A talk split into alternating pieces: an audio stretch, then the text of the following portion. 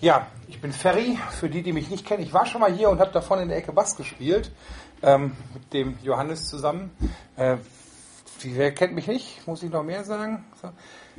Okay, also ich komme von den Jesus Freaks aus Remscheid, bin noch 41 Jahre alt, verheiratet, zwei Kinder und predige gelegentlich, wo man mich lässt. Ähm, genau. Und dann auch nochmal. Genau. Und wenn man mich lässt, auch nochmal, genau. Ich kann nicht lassen.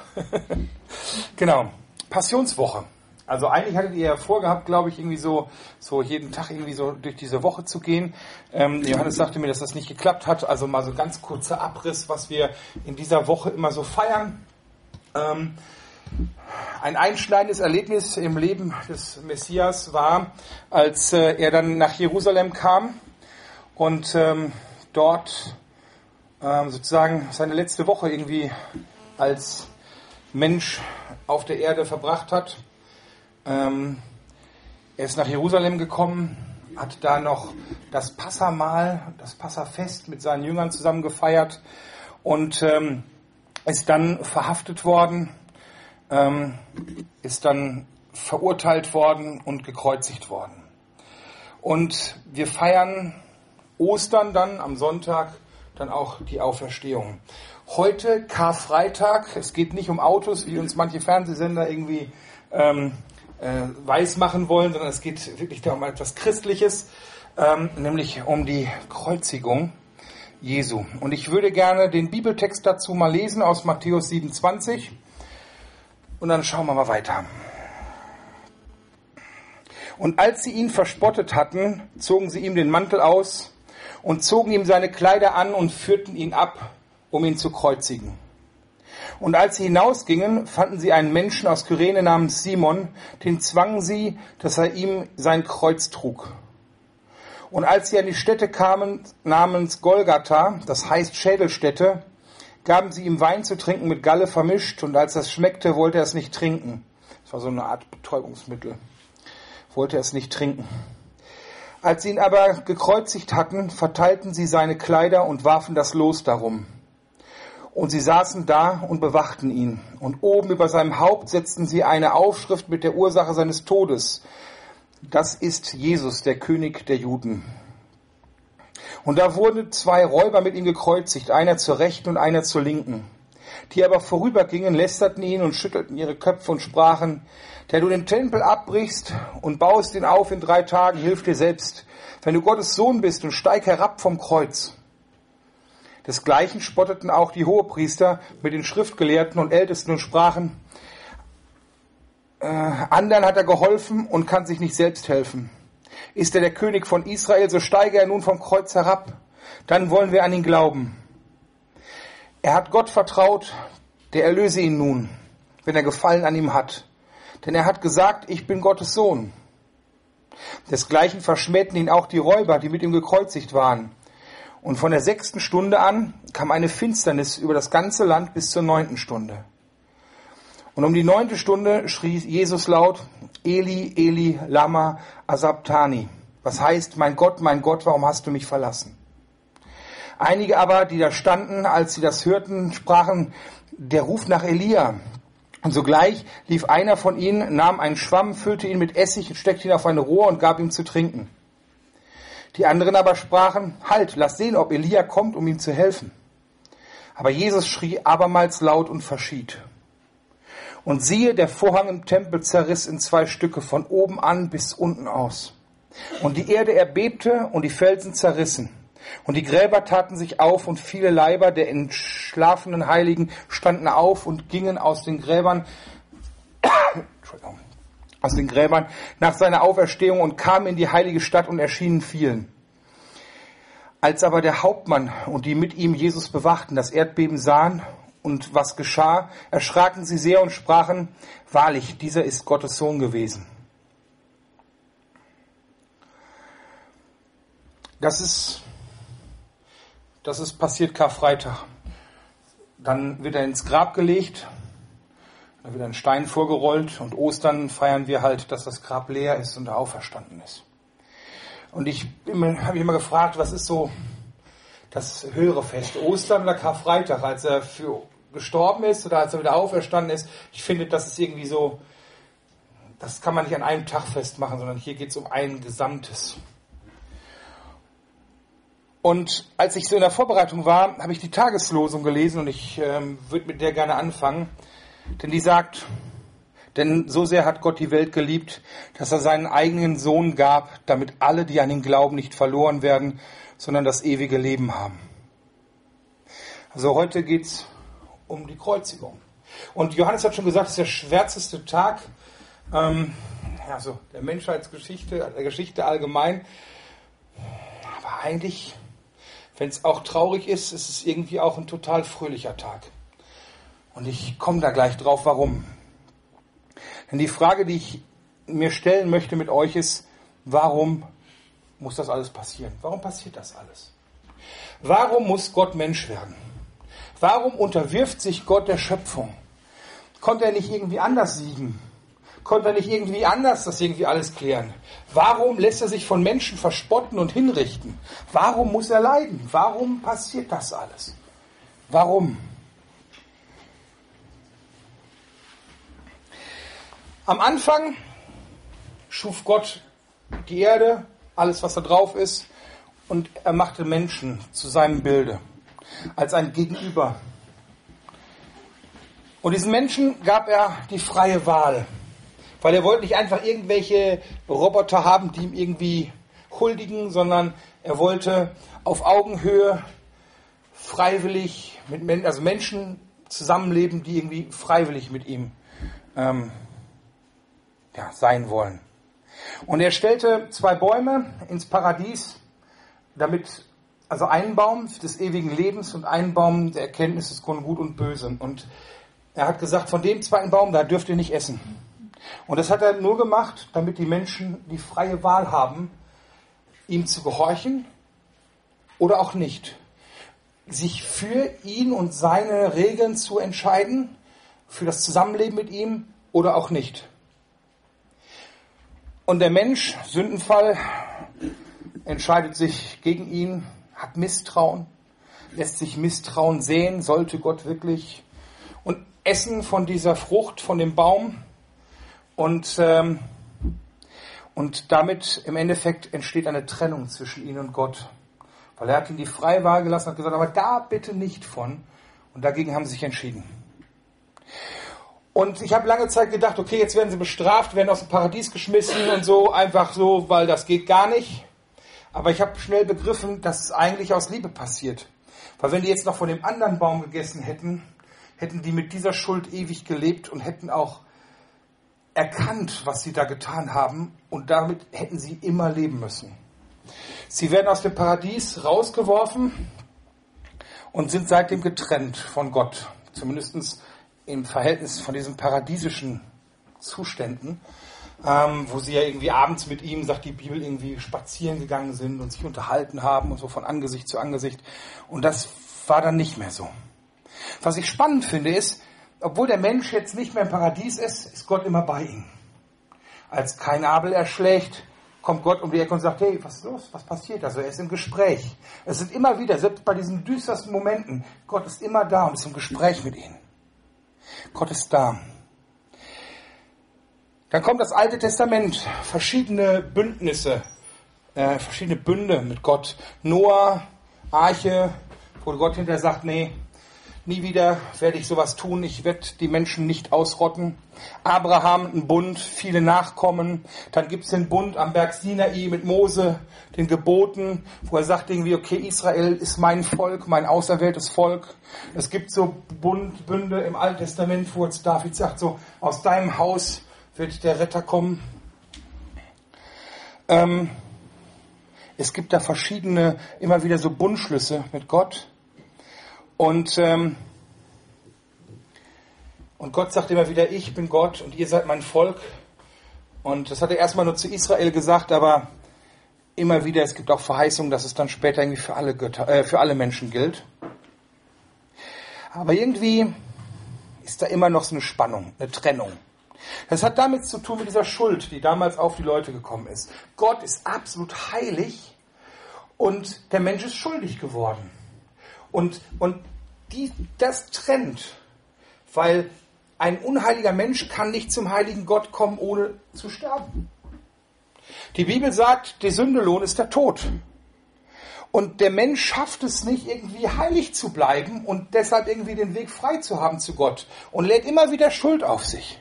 Vielleicht nur kleine Dinge, aber irgendwie, er schafft es nicht, so heilig zu bleiben, wie es sein müsste, damit er in der Gegenwart Gottes sein kann.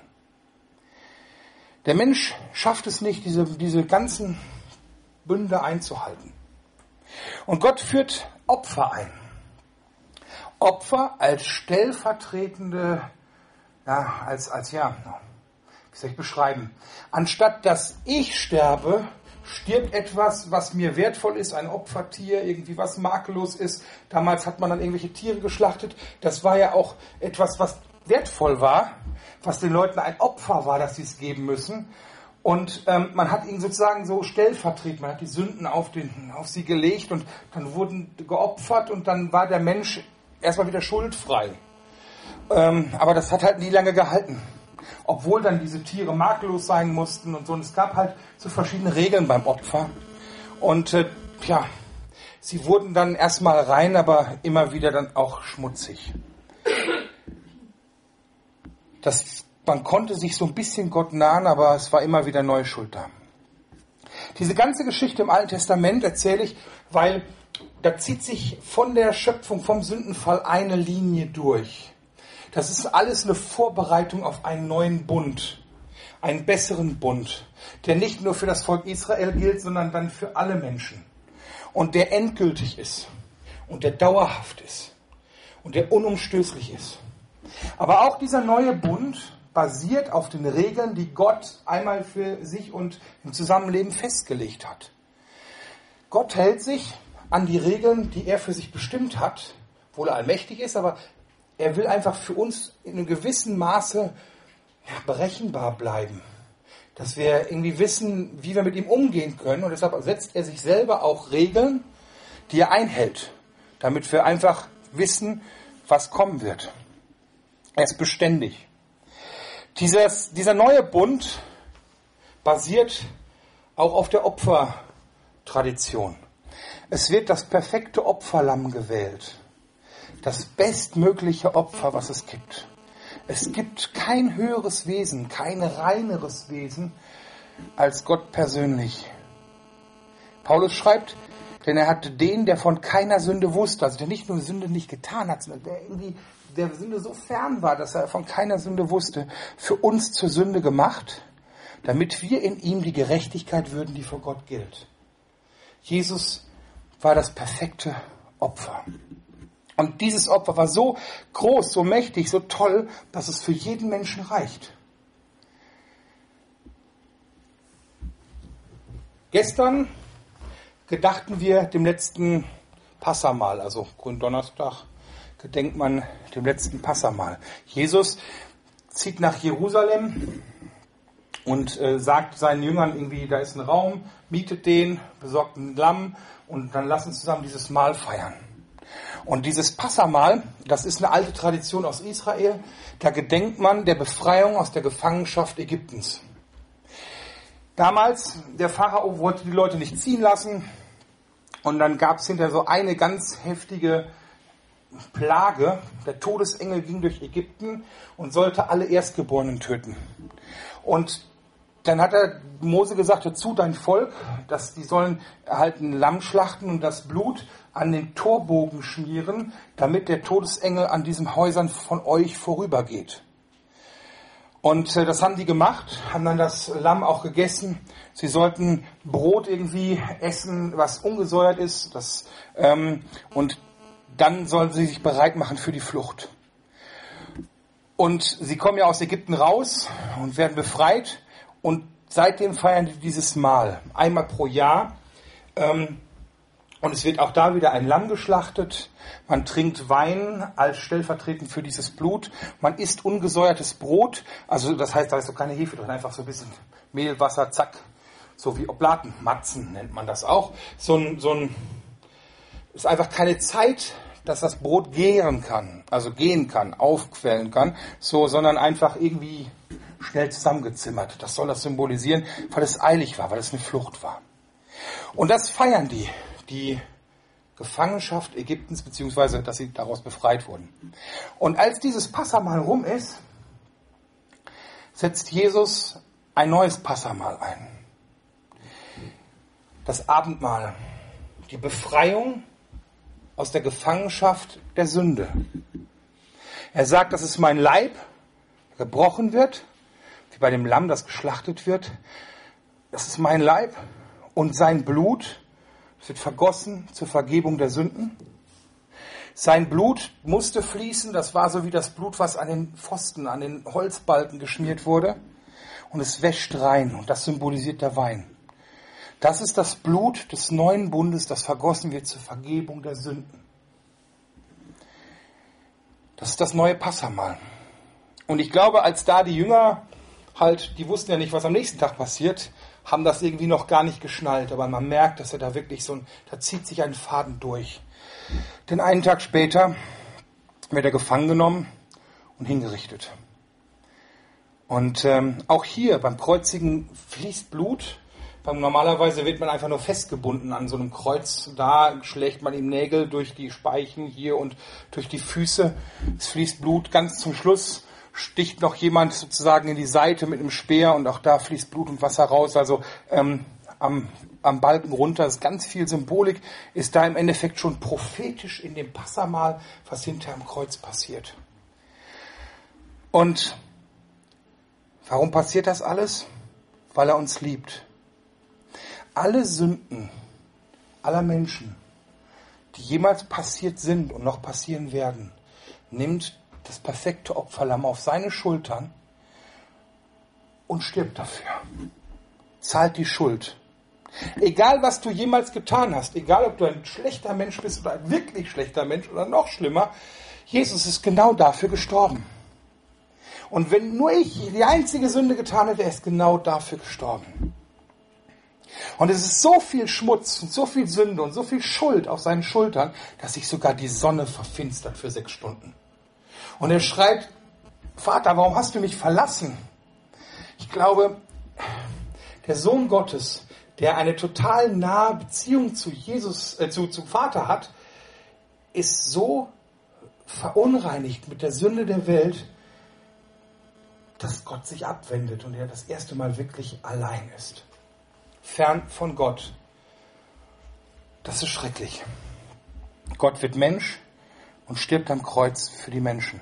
Er stirbt für mich, für meine Fehler, für meine Schuld und er stirbt für dich. Alle haben den Tod verdient. Alle Menschen haben den Tod verdient.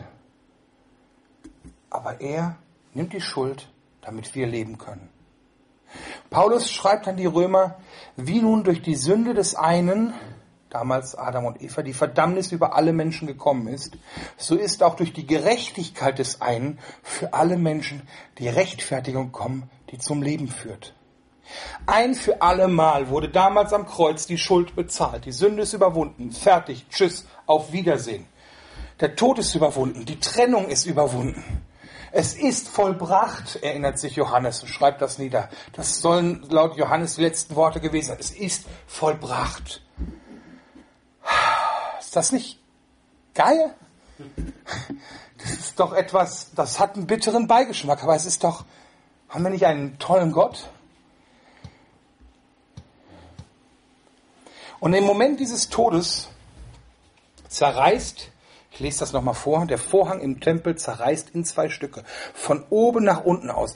Dieser Vorhang, ich habe mal so ein bisschen recherchiert, das muss irgendwie so ein mega gewebtes Ding sein, was, was wirklich so 30 Zentimeter dick ist. Ein ganz schweres, fieses Teppichding, also was halt wie eine Wand fast ist. Und es reißt einfach so von oben, nicht einfach so, es reißt von oben nach unten durch.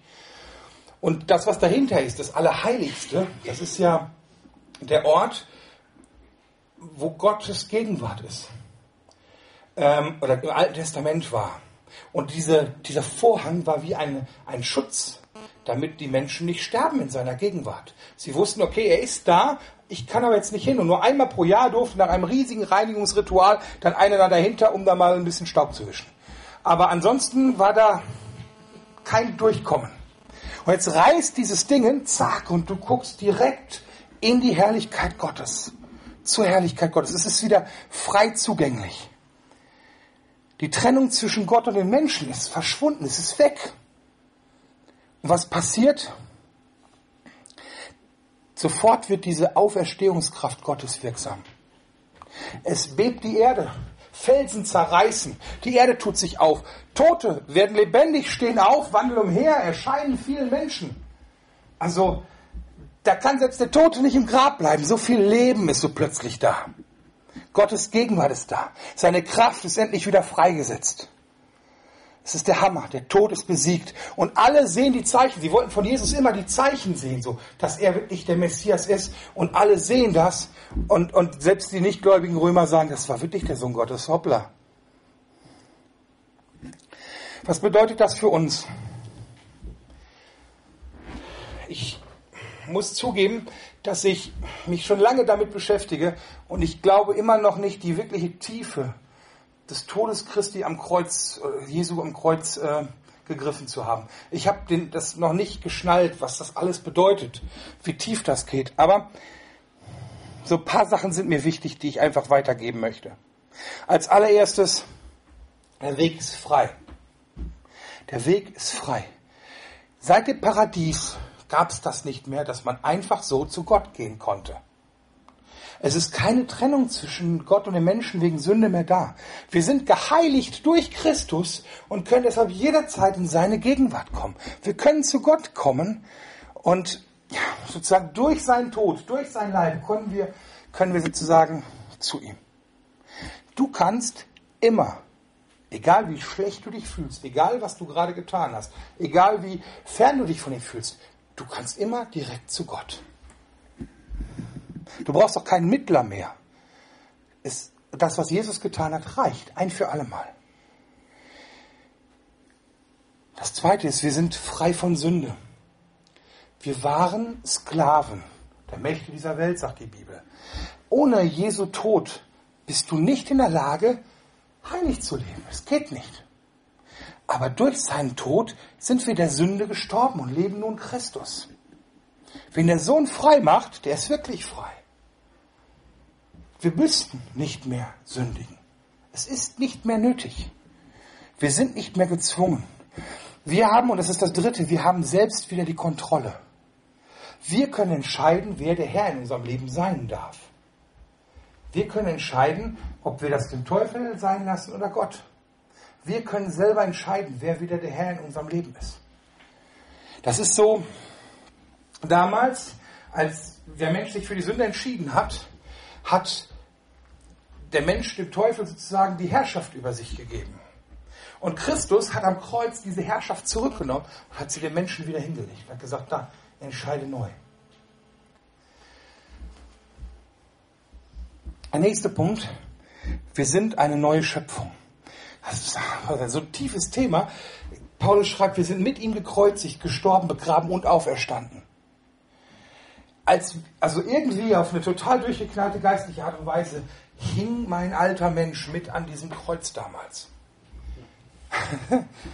Das muss ein dickes Kreuz gewesen sein. Jesus macht alles neu. Und das Krasse ist, er macht es nicht nur wieder so wie früher, sondern er macht es noch besser. Er macht es noch besser. Im Paradies konnte man neben Gott her spazieren. Im Alten Testament, da war diese Trennung durch den Vorhang. Es gab Momente, wo Gott dabei war, wo er auf einer Versammlung war. Er war so bei ihnen. Aber nun kann Gott durch den Heiligen Geist in uns kommen. Wenn wir ihn lieben, sagte der Vater und Jesus und der Heilige Geist kommen und nehmen Wohnung in uns. Wir sind eine mystische Einheit. Wir können wirklich mit dem riesigen, krassen, coolen Gott zusammen sein. Enger und tiefer verbunden, als es jemals möglich war. Und wenn Christus in mir lebt, mit seiner ganzen Auferstehungskraft, ey, dann habe ich auch ein Leben in Kraft, ein Leben in Fülle. Dann kann ich aus seiner Kraft leben und muss es nicht mehr selber versuchen. Dann habe ich eine Ewigkeitsperspektive, dann weiß ich, wo ich in tausend Jahren sein werde. Dann bin ich ein Himmelsbürger. Und das Krasse ist, Ich glaube, am Kreuz ist wirklich alles vollbracht. Du kannst nichts mehr dazu tun. Das, was Jesus am Kreuz getan hat, das reicht. Es gibt kein die Gnade plus. Es gibt nur die Gnade. Es gibt nur das Kreuz. Und egal was passiert, egal in welche Situation du kommst, du musst nichts mehr hinzufügen. Du kannst nichts tun, um ihm noch mehr zu gefallen, um noch gerechter zu werden. Es geht nicht. Du kannst nicht noch besser werden.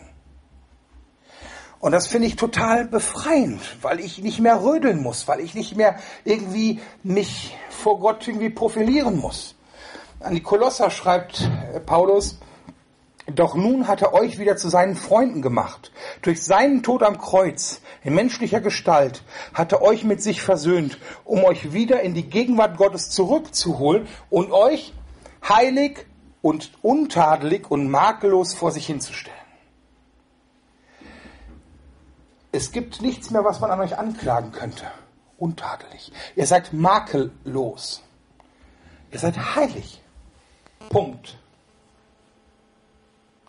Er hat damals alles getan. Und durch diese Brille, durch das Kreuz, durch das, was Gott sieht, bist du perfekt. Egal, ob du dich so fühlst oder nicht.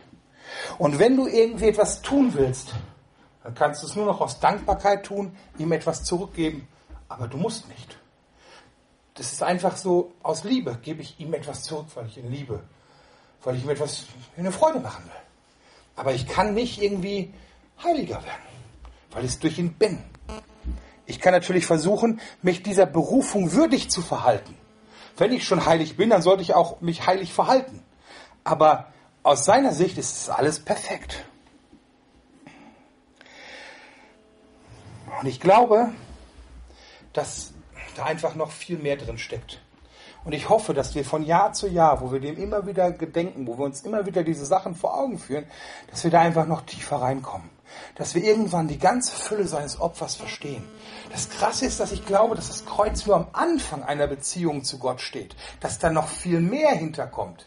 Aber das Kreuz ist gleichzeitig das Fundament, auf dem wir gehen. Und das, das ist einfach ein riesiges Fundament.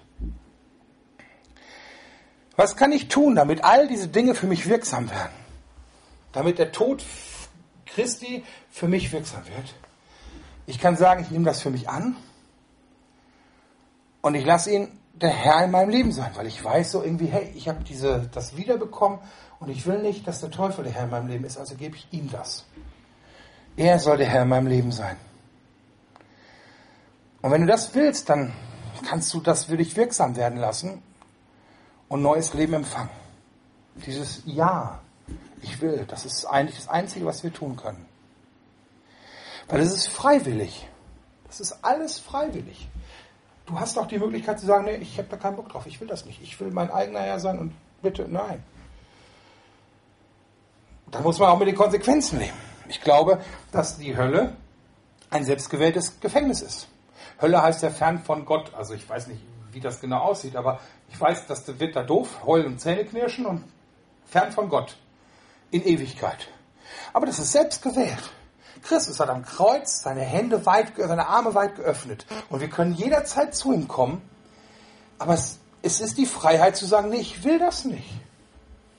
Und dann ist das halt eine freiwillige Wahl zu sagen, nein, ich bleib fern von Gott.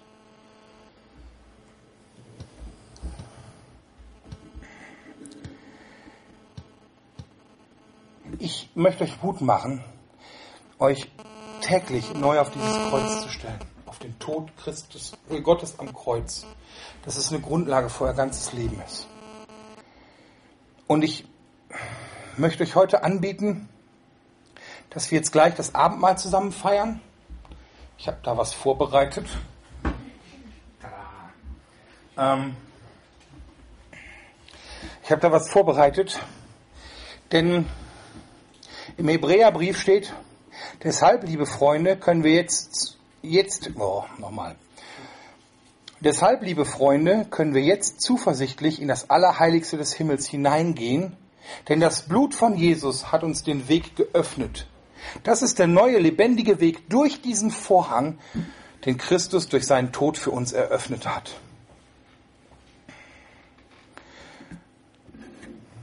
Und wenn wir das feiern, dann sagen wir, hey, das ist der Leib, der für mich gebrochen ist. Und das nehme ich an. Und ich will ein Leib mit ihm sein. Und wenn ich von dem Kelch trinke, dann weiß ich, das ist das Blut, was mich reinwischt. Das ist der neue Bund, der ausreichend ist für alle meine Schuld und Sünde und der mich heiligt. Und auf die Art und Weise kann ich Gemeinschaft mit ihm haben. Auf diese Art und Weise kann ich mir bewusst machen, dass alles vollbracht ist. Und auf diese Art und Weise kann ich auch Ja zu ihm sagen. Einmal neu oder das erste Mal, je nachdem. Lass uns beten. Jesus, ich danke dir für dein Opfer am Kreuz. Ich danke dir, dass du, dass du das echt über dich hast ergehen lassen. Dass du so viel Mist auf deine Schultern getragen hast. Dass du, dass du dadurch, ja, den Tod überwunden hast. Dass du uns Kraft und Vollmacht schenkst. Dass du uns ein neues Leben schenkst. Das, ist der Hammer. Ich bitte dich, lass uns immer mehr, schenk uns Offenbarung darüber, was das bedeutet. Dass wir wirklich die Tiefe verstehen können, dass wir verstehen können, was, was das alles heißt. Was es heißt, wirklich auf deiner Gnade, aus deiner Gnade heraus zu leben. Und hilf uns, dieser Berufung als Kinder Gottes würdig zu leben. Dass man das sieht, dass es Auswirkungen hat für unser Leben. Bitte hilf uns auch dabei, dass es nicht aus Zwang passiert, dass es nicht irgendwie so ein Ich muss, ich muss, ich muss, sondern dass das ein Ich darf ist. Schau in unsere Herzen, sieh, wie wir es meinen. Und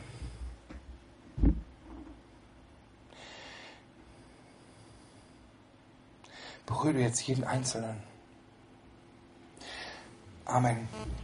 Wenn du dich angesprochen gefühlt hast, irgendwie über irgendeinen dieser Aspekte, dann nimm das gerne mit auf. Bete darüber, denk darüber nach. Ich kann jedem nur raten, sein Leben Jesus zu geben. Und wenn du das noch nicht gemacht hast, dann biete ich dir an, das heute zu machen und zu sagen, okay, ich nehme am Abend mal teil und ich sage ja zu ihm. Ich will ein Leib mit ihm sein. Ich will reingewaschen werden. Ich nehme das, das, den Tod Jesu am Kreuz für mich an. Und wenn der Herr schon, wenn Jesus schon dein Herr ist, dann nimm dieses Opfer neu an. Gib ihm dein Leben neu. Hör auf, aus eigener Kraft zu leben und sag, nein, ich will aus deiner Gnade leben. Ich will aus deiner Kraft leben. Ich glaube daran, dass Christus in mir ist. Je nachdem verschiedene Glaubensrichtungen verstehen das Abendmahl unterschiedlich. Ich weiß nicht, ob das wirklich dann sich verwandelt und dann wirklich sein Blut und sein Leib ist oder nicht. Oder ob es dann halt einfach Matzen bleibt und, und, und, und Traubensaft bleibt. Aber vielleicht ist da irgendwie eine heilige, mystische Sache drunter. Aber Fakt ist, ich glaube, dass wir, wenn wir das Abendmahl nehmen, wirklich auch Christus in uns aufnehmen auf irgendeine durchgeknallte Art und Weise. Und so nah, dass wir ihn so kauen, schmecken und schlucken können. Ah, das ist doch herrlich. Ich möchte euch Mut machen, das jetzt mitzumachen. wenn du sagst, nee, ich möchte das nicht, dann ist die Freiheit hier auch zu sagen, okay, dann nicht. Okay? Nutzt das Abendmahl wirklich als ein Zeichen, Ja zu Gott zu sagen.